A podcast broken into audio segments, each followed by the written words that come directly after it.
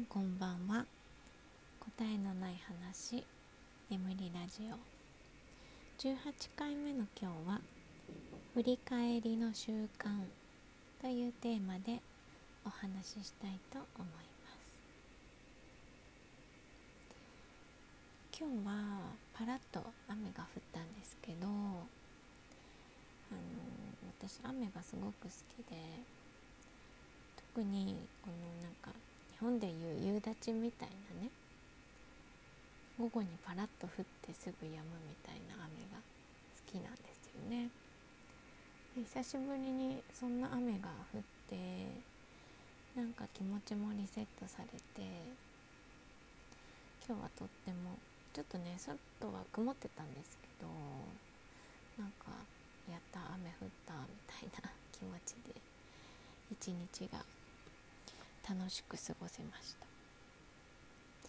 なんかあの雨が降る時の独特な土の匂いみたいなのもすごく好きで雨が降りそうっていうなんかあの感覚も大好きなんですよね。なんかそういうの結構こう気がついてしまうっていうかなんか日本にいた時もこれ雨じゃないけどあの地震とかね犬より早く気がつくんですよ。自分でもちょっと謎なんですけどね。あの遠くの地響きがね犬より先に聞こえてしまうっていうね。聞こえてるのか体は感じてるのかどっちかわかんないけど。まあ一緒か。一緒だね。波形だからね。そう。はい。まあその雨の話は余談なんですけど。と今日ねあのツイッターでこう私がリスペクトする人たちのツイートを、まあ、読んでいてあなんかその人たちにね共通するものってなんだろうって思ったんですよ。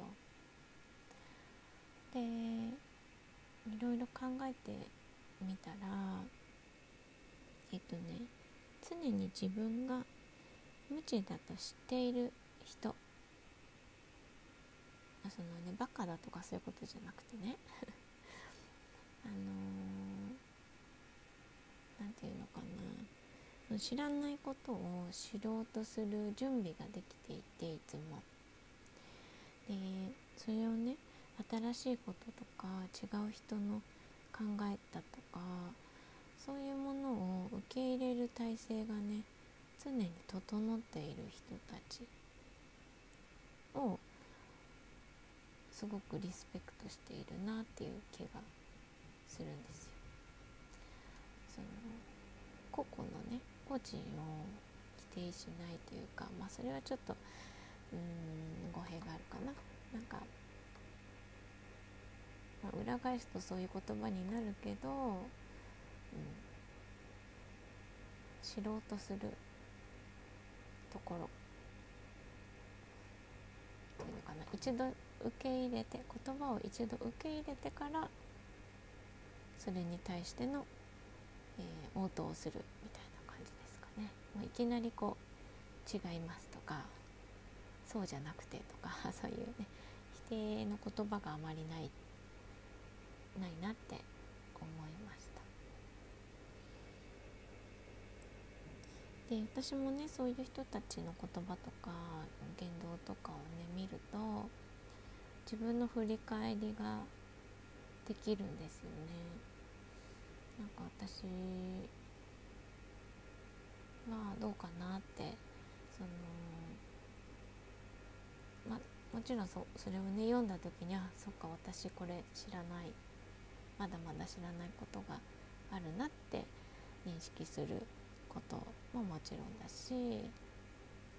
自分がね自信を持って発信していること、まあ、今はそんなにね発信していることはないんですけどあの、まあ、発言するにあたってその文字でもね、えっと、ツイートだとしても発言するにあたってその言葉って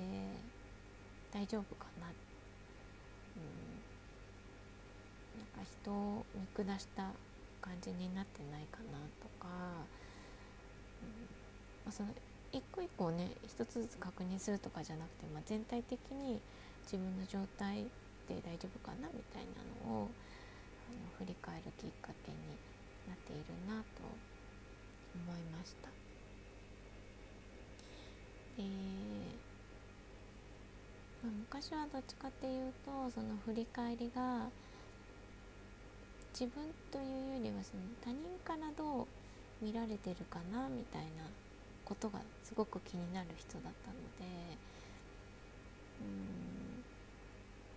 いやここここね自分を主体と他人と難しいんですけど表現。うんなんていうのかな、まあ、自分を守る方向に行ってた。昔はね。でも今はそういう視点ではなくうんその相手に相手から違うな相手が不愉快に思わないかなって感じかな。まあ軸は自分にあるんだけれども、うん、その相手のね意見をきちんと聞き入れられてるかどうかっていう視点で振り返るようになったなって思いますそうでそういう方々のねあの言葉とかその言動を言動ってその人のそのものの見方だったりとか考え方とかがわかるじゃないですか。だから同じものに対して私はこういうふうに思っているっていうのを自分の中に持っていてでもその人たちがそのなんていうの結論は一緒だとしても言葉の受け取り方とかその結論に至るまでの考え方とか結びつけ方が違ったりするとおおって思うんですよめちゃくちゃ。でそれってすごくこう数学のね別解に似ていてあの違う手法でね解けるんだぜみたいな そうそうなんか私的にはめちゃくちゃ大興奮なポイントなんですけどなんかそういうのをねあの見られてすごく勉強になるなって日々思っています。でそういう人のねものの見方とかその工夫とかねその人なりのアイデアとかってその人となりだったり、その人のこう背景こう歩んできたね背景だったりっていうのがすごく大きく影響していると思うのでなんか背景がね気になったりねちょっと見えたりもするんですけどそういうものの見方であこの人はこんな風にあの歩んできたのかなっていうのもねちょっと思ったりするけどそれの答え合わせを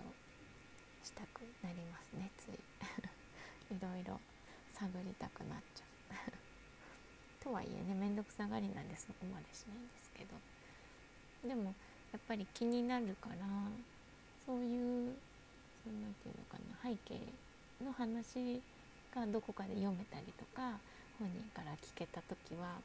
あの自分の中でね一人答え合わせをしてますね。うんうん、やっぱりねみたいな。まあ、ね、全部が全部当たらないですけど、うん、やっぱり受け入れる体制ができているって、うん、素晴らしいですよね。私はどうどうかなまあ最近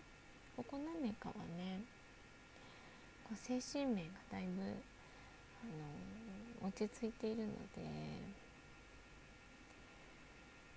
あんまりこう人の言葉にね腹を立てたりとかあの感情的になったりとかねあんまりしないしないな多分。わかんないけど。